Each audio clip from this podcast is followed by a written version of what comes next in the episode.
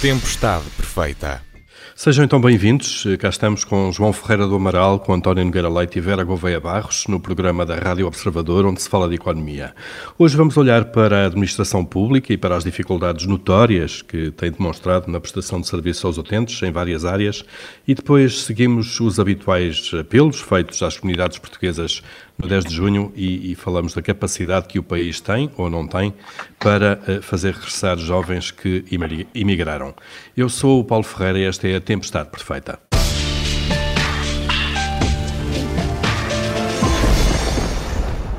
Não se tem falado noutra coisa nos últimos dias. O SNS está em dificuldades, com várias unidades de urgências a terem que encerrar por falta de meios para atender utentes.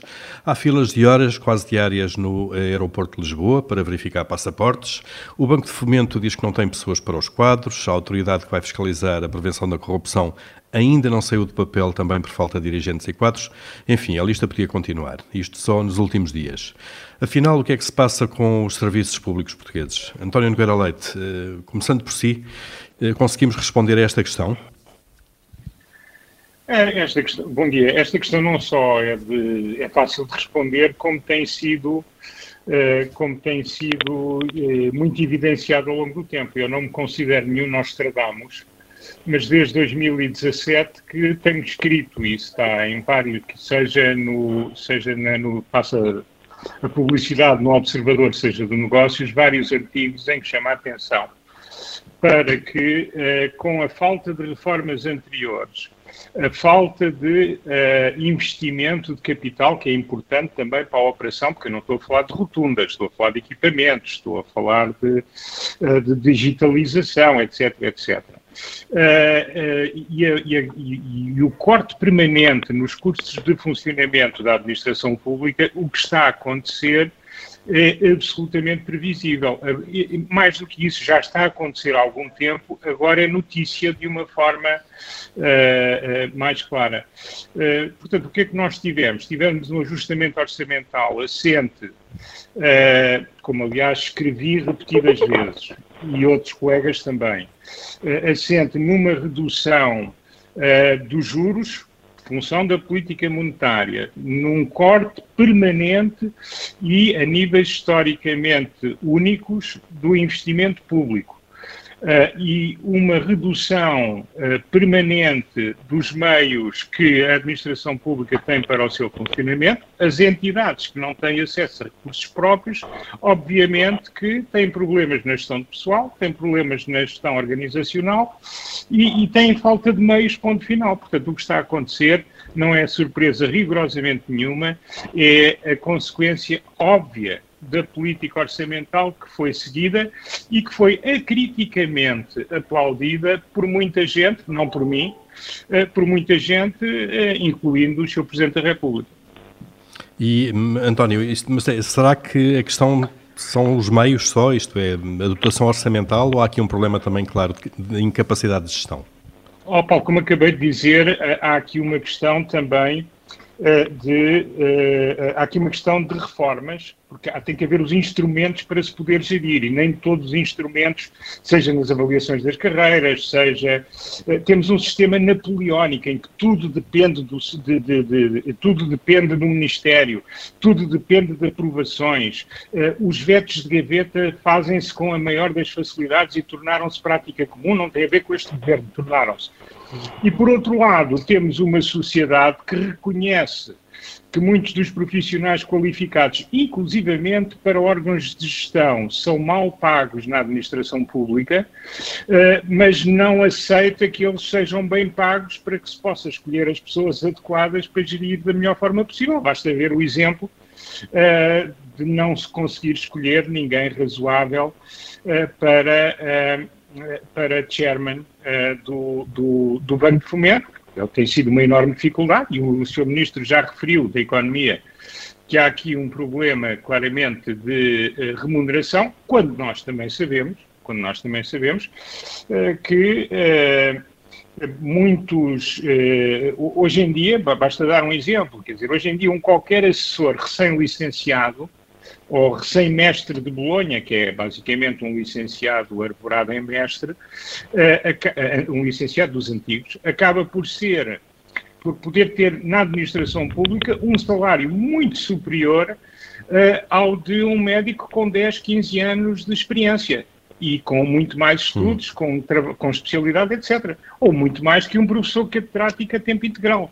Portanto, há aqui, de facto, temos, eh, eu não estou a dizer que se possa aumentar os salários, mas se calhar podia ser a utilizar todos os esquemas de reforma, que também não foram feitos pela PAF, Uh, o, o, governo uh, do PSD, CDS, ajustou muita coisa, mas todos nós nos recordamos das 24 páginas a espaço duplo e 14 pontos uh, de, que foram apresentadas pelo vice-primeiro-ministro para a reforma do Estado. Portanto, ninguém quis de facto olhar para isto.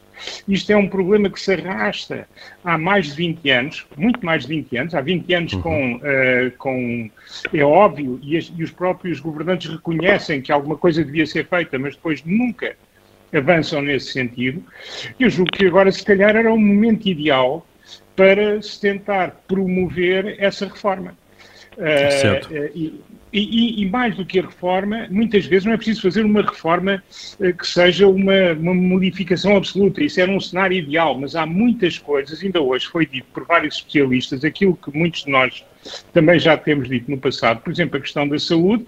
Nós temos agora, por razões conjunturais, uma sintomatologia mais óbvia, mas ela resulta de problemas estruturais que são adiados permanentemente. Claro, e que não e, se resolve. E eu acho que, este, e acho que eh, portanto, estamos a ter os sintomas da política fiscal e da falta de capacidade de reforma e de gestão da administração pública. Nem muitos anos. João Ferreira do Amaral, também um olhar sobre isto e esta nossa aparente incapacidade para, para, para mudar as coisas de alguma maneira. Eh, sim, quer dizer, não, também não seria tão negativo. Temos mudado alguma coisa e algumas coisas funcionam bem, não é? Eh, a gente compara a nossa situação com muitos outros países e temos claras, claras fraquezas em muitos aspectos, mas outros aspectos nem tanto. Agora, de facto, o que o António diz é muito verdade, quer dizer, eh, houve uma época, principalmente a partir dos anos 80, 90, em que falar do Estado era mal visto. O Estado era uma coisa que, que não devia existir, ou que devia existir com uma, uma dimensão muito pequena, com eh, não se devia aumentar as, as, as eh, os vencimentos dos funcionários públicos, porque o que interessava eram as empresas, etc. É claro que isso é um disparate, porque uh, o, a economia não funciona sem Estado e quando o Estado funciona mal perturba a economia. Portanto, o que devia ter sido a, eh, a norma, e foi muito generalizada esta ideia, é que é que podemos fazer ao nosso Estado para que ele funcione melhor.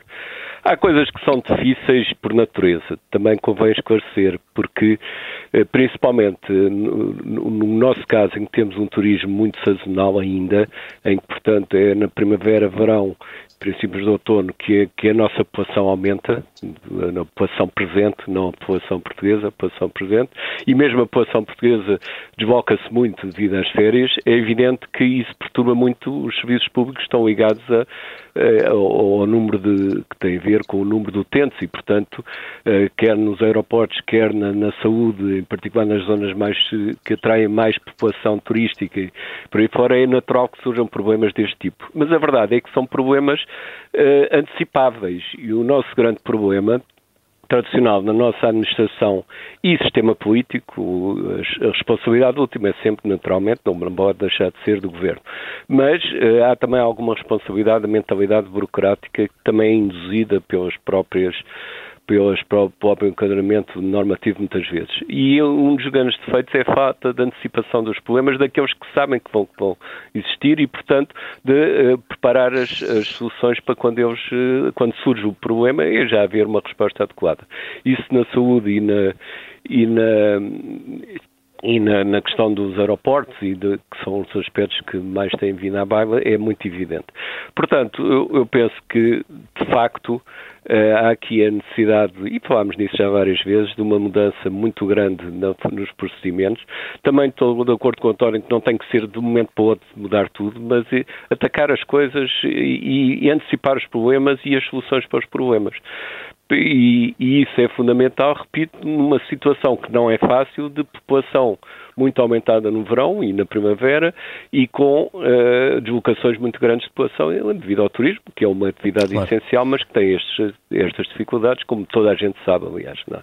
Uh, sim, são fluxos e sazonalidades, digamos, que estão mais são bem conhecidas e, portanto, não, não faz sentido que, que cada ano seja um drama porque não, não, se, não se preparou, quer dizer, é? acho que essa falta de antecipação é o que penso que é o mais grave do ponto de vista da, da ação do, do, Estado em Portugal e uhum. isso, como digo, as, as culpas repartem-se quer pelo, pelo Governo, que é a última análise politicamente responsável, quer pela administração na parte das normas que tem e que são muitas vezes, empatam muitas vezes a, a, a, o seu funcionamento. Não? Uhum. Vera Gouveia Barros, oh, oh. Eh, vê aqui também um, um, problema de falta de competitividade uh, do Estado para, para contratar uh, uh, os melhores e se calhar nem, nem, nem, tanto os melhores, não é? Vejo, vejo vários problemas.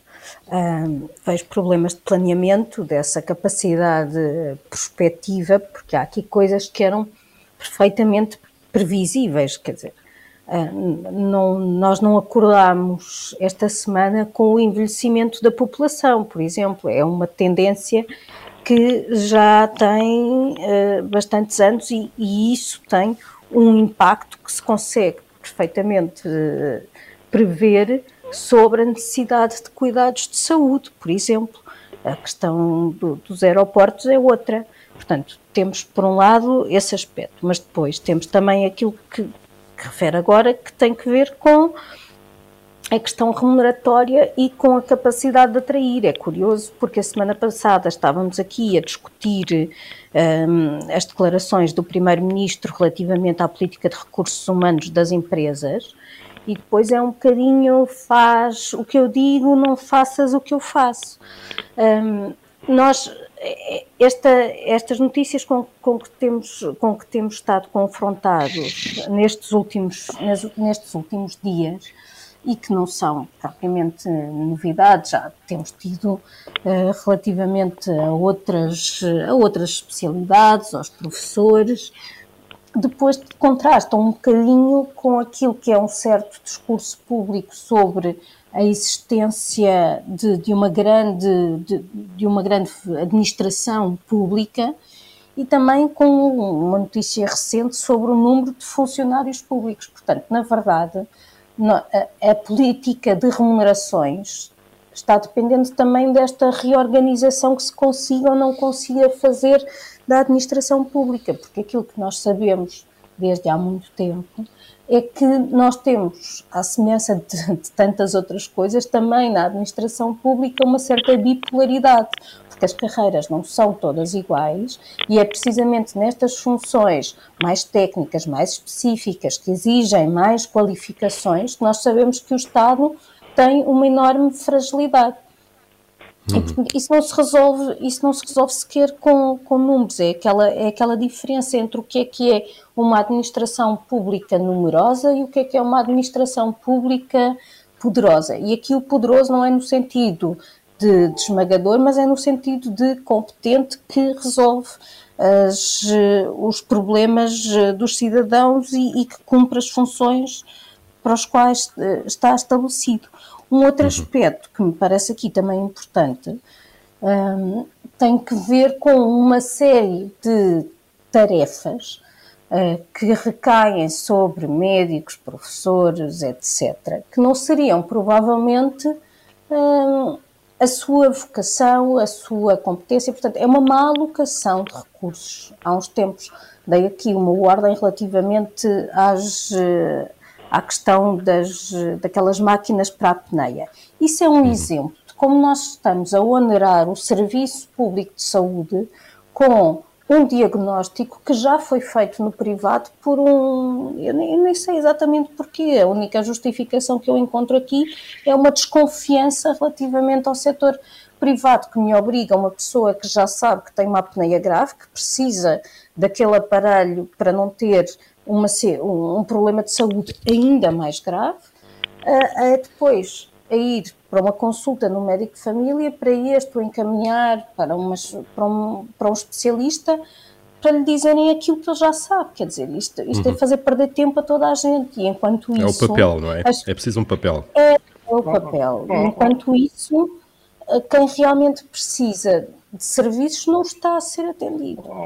Uhum. Oh, oh, António, posso força. só acrescentar, aqui, acrescentar claro. aqui uma coisa. Por exemplo, no ensino básico e secundário, nós hoje em dia sabemos, a generalidade das pessoas que têm filhos ou teve recentemente na escola sabe, eh, hoje em dia integram-se nas turmas, e eu não estou a questionar isso, eh, pessoas com diferentes níveis de capacidade de aprendizagem. Inclusivamente pessoas que, porque se pensa que é melhor assim, tenham mais dificuldade, e estamos a falar aqui eh, num, num universo muito alargado e em graus muito diferentes de dificuldade.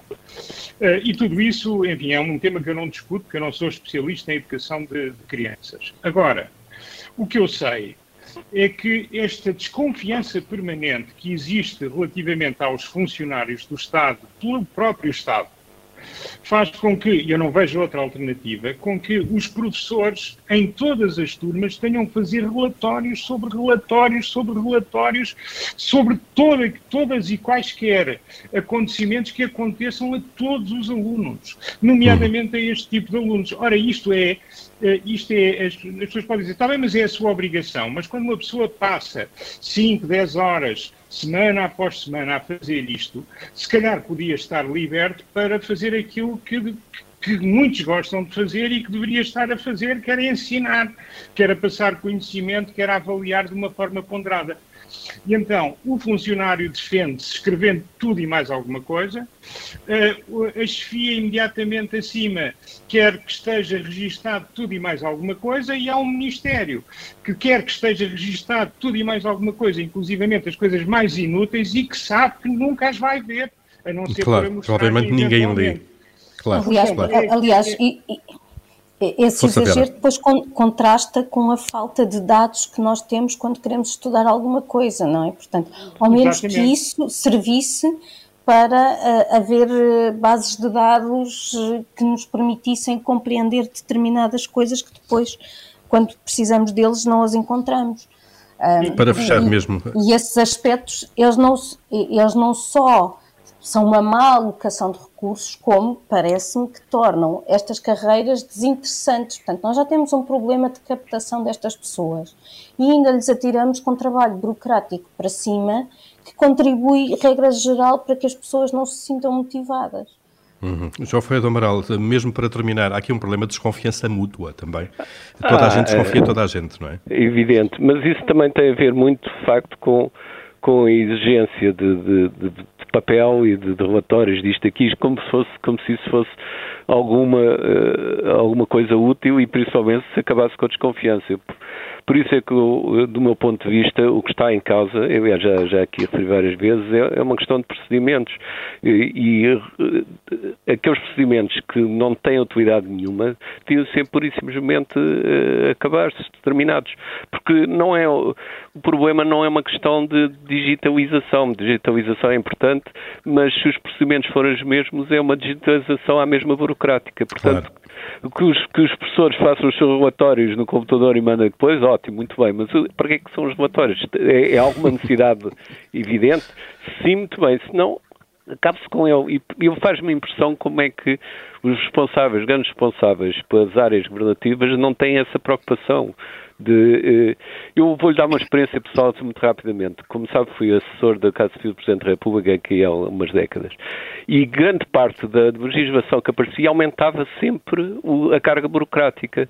E, portanto, se não há uma, uma, uma, luta contra isso por parte das entidades governativas e também da própria oposição, do sistema político geral, a tendência será sempre para burocratizar cada vez mais e isso tem sucedido, de facto.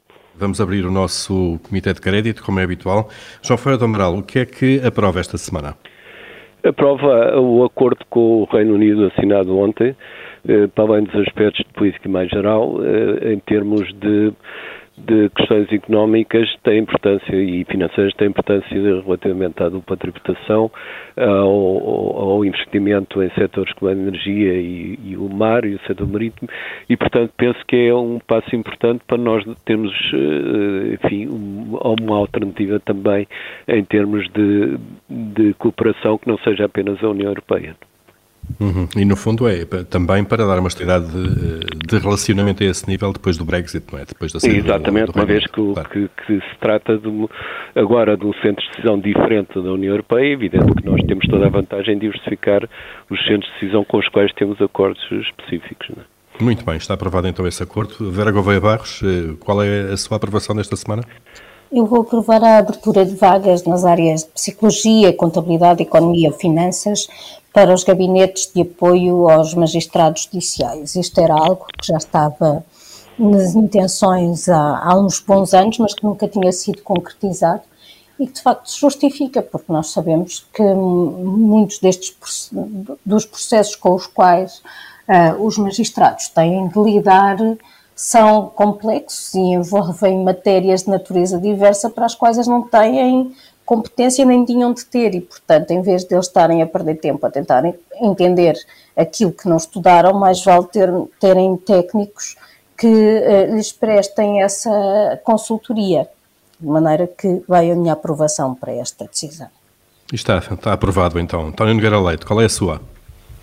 Olha, eu saúdo a, a informação uh, recente da, da Confederação do Turismo relativamente aos números uh, de visitantes e à procura uh, para as unidades turísticas portuguesas neste fim de primavera e início de verão. enfim, fim de primavera, na verdade, que parecem ser bastante positivas e até acima das expectativas que a própria Confederação tinha, e que, que se mantenha e que seja enfim, que alguns dos impedimentos que possam, ou, ou alguns dos elementos de rigidez que possam afetar uh, uh, a percepção sobre o destino turístico que é Portugal não tenham qualquer efeito e continuemos a ter esses conjuntos porque são importantes para a economia portuguesa enquanto ela for o que é. Está aprovado então esse, essa retoma forte do, do, turismo. Vamos aos chumbos eh, desta semana. João Ferreira de Amaral, o que é que desaprova? Eh, infelizmente não está ao nosso alcance mudar, mas eh, já aqui falámos há uns tempos da possibilidade deste ano ser um ano de seca grave e aparentemente esse cenário está-se a confirmar, infelizmente. Eh, penso que isso vai provavelmente implicar algumas restrições, mas este é dos domínios onde julgo, ao contrário de, de de, de, muitos outros, onde há alguma uh, percepção uh, antecipada do, do, do, que é necessário fazer, portanto espero que seja feito o que é necessário fazer, de facto. Muito bem. Vera Gouveia Barros, o que é que chumba esta semana? Eu vou chumbar algo que foi ao encontro, que vai ao encontro de, daquilo que foi o tema da primeira parte do, do nosso programa, mas concretamente a situação nos aeroportos, uh, não porque acho que seja mais grave do que aquilo que se passa nos hospitais ou na educação, mas porque, apesar de tudo, me parece que teria sido mais fácil resolver. Nós tivemos o turismo, eh, é verdade que, que a atividade turística esteve nos últimos dois anos perto da suspensão, mas os voos e o número de passageiros é uma coisa que se consegue antecipadamente saber estimar quantos serão e, portanto, ajustar os recursos em função disso e, e vai assim o meu chumbo para aquilo que me parece ser uma falta de planeamento. Muito bem, está chumbada então essa confusão nos aeroportos. António Nogueira Leite, qual é o seu chumbo? O meu chumbo vai para, para a questão uh, da, da, falta de especialistas em obstetrícia nos hospitais. Eh, ela já foi falada por muita gente, mas é particularmente grave porque ninguém pode uh, assumir ou invocar que não sabia que ia haver um conjunto uh, de feriados nesta altura. Uh, situações parecidas já vieram, já existiram no passado.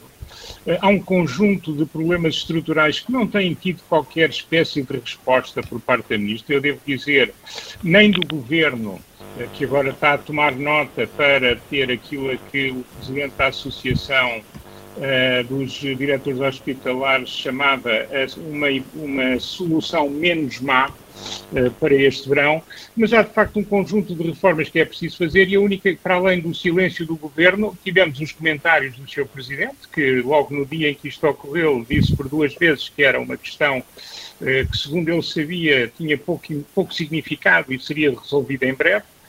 Uh, e, e, agora a, a, líder do Bloco, mais uma vez, uh, vem pôr o problema na necessidade da exclusividade dos médicos e, no fim, da iniciativa privada no setor da saúde. Portanto, a lenga-lenga habitual, que aliás ajudou a que eh, o António Costa tivesse escolhido uma pessoa tão incapaz para o lugar como a doutora Marta Temido tem revelado ser. E, portanto, nestas circunstâncias, eu acho que tenho que dar, de facto, aqui um aspecto negativo num país que precisa de novos portugueses uh, e, e, de facto, numa situação que era mais do que previsível, que se arrasta e que mostra como num setor tão sensível para nós, agora e no futuro, com o envelhecimento da população, eh, de facto, esta inação, esta demagogia permanente, esta incapacidade de gestão, este amadorismo, eh, esta politiquice permanente, de facto, está a custar e vai custar muito aos portugueses, inclusivamente em saúde e vidas, e isso é que é o mais grave. E pronto, está o chumbo registadíssimo eh, aqui, e é desta forma que fechamos o nosso Comitê de Crédito.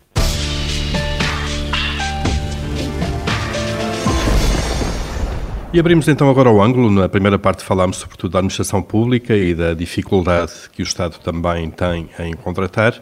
E agora eh, falamos um pouco do país. Eh, passámos há poucos dias o 10 de junho, eh, a altura em que toda a gente se lembra que há comunidades portuguesas espalhadas pelo, pelo mundo e em que se fazem apelos para os mais jovens e mais qualificados, sobretudo estes, regressarem ao país. A grande pergunta é se este país é para novos.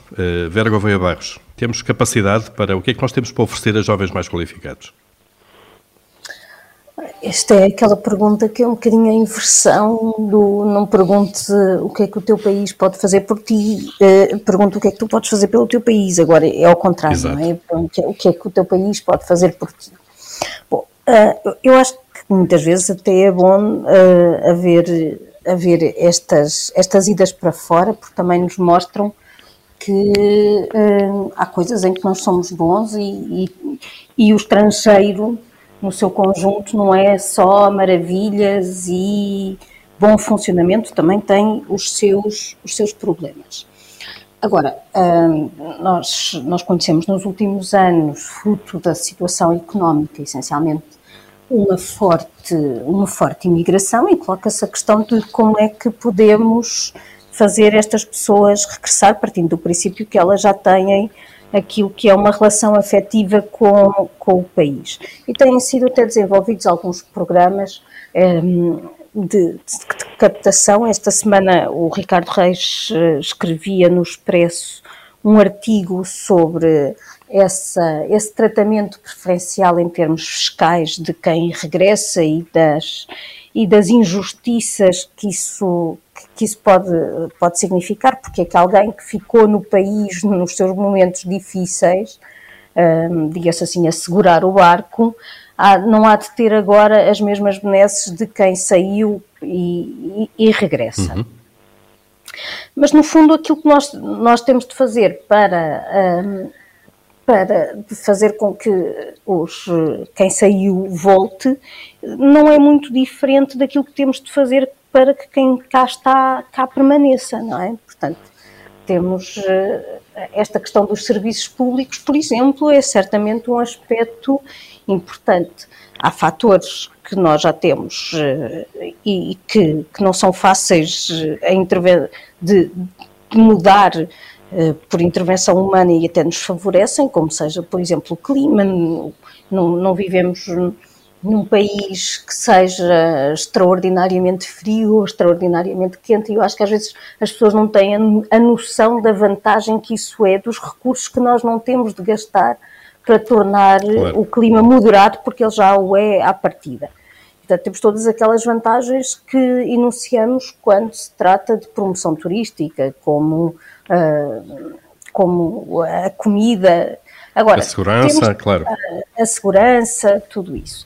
Agora, temos de ter, de facto, um, um país que, ofere, que ofereça, que seja mais baseado no mérito, se nós queremos captar as pessoas uh, que são mais capazes, mais competentes, temos de garantir que depois essa competência é valorizada e não fazermos aqui um alinhamento pela mediania, que às vezes é aquilo que, que, que, acontece. Temos de garantir que estas pessoas vindo para cá encontram uh, bons serviços de saúde, bons serviços de educação, onde colocarem os filhos. Um, mas também depois o próprio, não, não, às vezes olha-se muito para as questões remuneratórias e, e associadas a elas à fiscalidade, mas depois pensa-se pouco naquilo que é o ambiente de trabalho que seja suficientemente desafiador, que as pessoas sintam que estão a progredir, que não tenham chefias hum. que lhes cortem as pernas e que lhes digam para fazer como sempre foi feito. Esse tipo de coisas também, também é importante, principalmente é uma... quando nós estamos a falar de pessoas uh, instruídas claro. pelo mundo, viajadas, claro. depois não querem sentir... Já experimentaram outra coisa. Isso é uma questão de cultura de empresa, basicamente. E é uma claro. questão de cultura de, de, empresa, de serviço público, eh, de, de, uhum. vários, de vários, a todos os níveis dos, dos recursos humanos. Claro. Um, e, portanto, diria que é, que é mais ou menos isto que é preciso fazer para que estas pessoas regressem. Agora, eu também lembraria que não é muito consentâneo dizer que quero atrair pessoas uh, competentes, qualificadas e que depois, em, em, função disso, vão receber também uh, salários acima da média e, e, atendendo a esses salários acima da média, conseguem comprar, arrendar casas também pagando mais que a média e depois dizer que afinal nessa parte não quero. Isso não é muito, não é muito coerente, não é? Se, eu, uhum. se eu, quero trazer estas pessoas com mais poder de compra, tenho de estar preparada para que estas pessoas com mais poder de compra uh, usufruam do seu poder de compra. Sem dúvida. António Nogueira Leite, uh, como é que olha para este problema? Uh, Diz-se, vamos ver até que ponto é que isso é verdade, que quem está agora a entrar no mercado de trabalho, ou quem entrou há pouco tempo, terá, em média, uma, uma qualidade de vida e até salarial menor do que os pais. Acha que é é assim? Uh, bom, eu, eu não tenho dados uh, absolutamente fiáveis e suficientemente extensos e amplos e fidedignos para poder responder a isso. Uh, mas, por exemplo, sei que eu próprio, a partir de, do, fim do verão, serei pai de mais uma imigrante que vai trabalhar para a banca de investimento de uma grande capital europeia. E, e como ela, muitas das suas amigas e dos seus amigos. E, de facto, e a noção dessa juventude, eu não estou a dizer que seja rigorosamente assim, mas a noção que muitas dessas pessoas têm, sobretudo os melhores alunos, que são aqueles que têm a possibilidade de fazer aquilo eh, que a minha filha vai fazer, eh, são as pessoas que têm a noção que em Portugal eh, desvalorizam o seu adicional de competência, a sua, enfim, o seu conhecimento, e em que isso será mais valorizado num outro país, porque existe aquela ideia que as pessoas não só começam a ganhar pouco, como depois ficam muito tempo sem uma perspectiva de carreira. E aí eu acho que há, enfim, embora não tenha visto nenhum estudo ou feito nenhum estudo, uh, o que é facto é que há muita informação, como dizem os ingleses, é muita informação anedótica de que as pessoas são contratadas, são, uh, é-lhes dado imenso trabalho, imensa responsabilidade, mas não lhes é dada uma perspectiva de carreira, em muitas situações. E que a mesma multinacional, não vou dizer o nome, que, que tem escritórios em Portugal e em Madrid, e operações em Portugal e em Espanha, paga a, a, quem for para Madrid cerca de duas vezes e meia o que paga em Lisboa, onde paga pouco mais que o salário mínimo para um licenciado. Portanto, estamos aqui a falar de situações que são um bocadinho anacrónicas e que não são responsabilidade dos governantes apenas. São responsabilidade da, da sociedade e são responsabilidade dos gestores e dos donos dos negócios. Uh, e, e, portanto, aqui, de facto, eu acho que uh, as pessoas estão mais dispostas, se calhar, em fazer uns cursos, pagar uns cursos uh, e fazer uma propaganda sobre uh, o seu compromisso com uh, a estratégia ESG da companhia do que depois proporcionar às pessoas que lá estão no dia a dia e que lhes permitem ter, ajudam a, permitir ter os resultados que depois eh, possibilitam aos gestores aparecer nas conferências, nos jornais e nos meios de comunicação, eh, dar-lhes uma verdadeira carreira. Eu acho que isso está claro. a falhar em Portugal e está a falhar em Portugal mais do que está a falhar em muitos outros países da Europa. E isso não é culpa do governo. Não, não, isso não é Estado, isso são empresas, João Ferreira do Amaral. Há aqui uma cultura empresarial também que, que precisa de levar uma volta, não é? Sim, eu penso que sim. Aliás, isso é patente em muitos domínios, nomeadamente sempre que se fala de salários, é visível que provavelmente a grande maioria ainda não se percebeu bem que, que o mundo de hoje vai, vai exigir outra atitude. Mas eu ia, ia chamar a atenção para um aspecto que me parece eh, que, que, vale a pena recordar.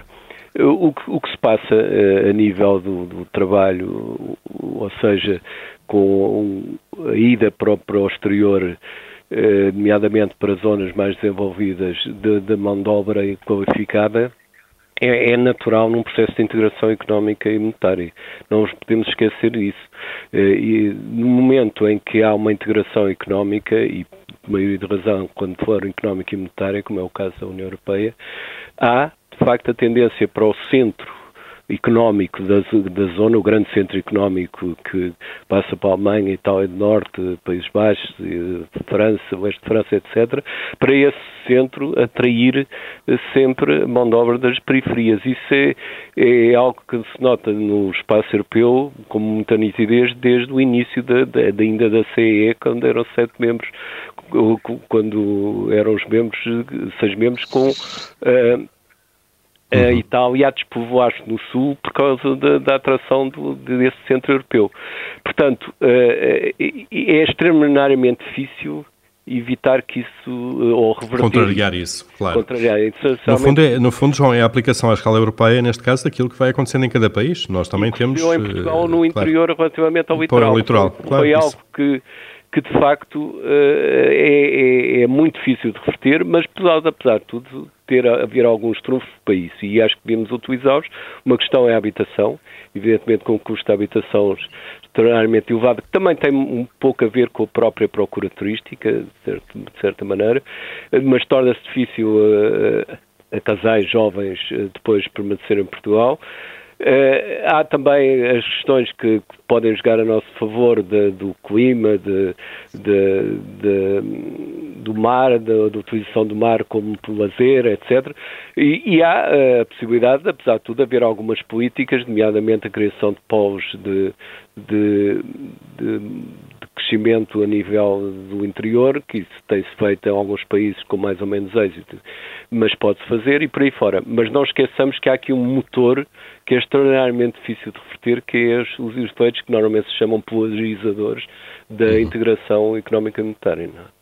Muito bem, uh, fechamos aqui este tema e estamos quase, quase a chegar ao fim também da nossa tempestade perfeita. Falta só uh, o habitual momento de tirania. António Nogueira Leite, uh, se mandasse, o que é que mandava esta semana? Não, olha, eu mandava com uma coisa que acho que não vai acontecer por todas as razões, mas que era fundamental que acontecesse, que era que assumasse um princípio de humildade ao seu primeiro-ministro e ao core político do governo, eh, que houvesse um princípio de sentido patriótico da, da oposição e que se falasse a sério da resolução de alguns destes costumeiros problemas que só se vão agravando. Eu não vou, agora não há tempo, mas aquilo que o João disse é verdade. Mas o grau não é indiferente e nós estamos num grau que já vai que só é compaginável com um país que está em decadência relativa. Portugal não pode pôr-se nessa situação e, portanto, eu gostava que a classe política pensasse que eh, o longo prazo pode não dar créditos eh, imediatos e, sobretudo, benefícios políticos diretos, mas vão ficar mais bem vistos na história eh, se pensarem dessa forma. Vão, vão dormir melhor. Está a tirania, tirania escrita. João Ferreira do Amaral, eh, se mandasse? Eu mandava, mandava, como disse há pouco, que a administração pública se capacitasse para responder antecipadamente aos problemas que já sabe que vão ocorrer e não se ficasse pela burocracia do dia a dia e rotineiro. Eh, Vera Gouveia Barros, se mandasse? Eu mandava regulamentar o novo regime dos vistos gold.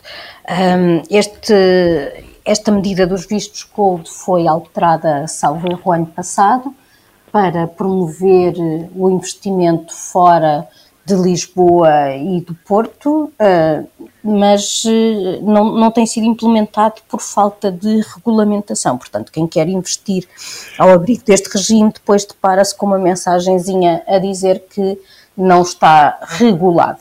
Um, isto é até uma coisa que, que é suposto ser feita em conjunto, portanto, há, há, há, normas legais que dispõem que as normas legais têm de vir acompanhadas da respectiva regulamentação. Portanto, quero acreditar que se eu mandasse isto nem tinha acontecido, mas uh, não está dada a ordem. Muito bem, estão dadas as ordens, a tempestade perfeita uh, está feita, a desta semana, e acaba por aqui. Nós regressamos na próxima semana. Até lá, já sabe, pode ouvir-nos sempre em podcast nas plataformas habituais.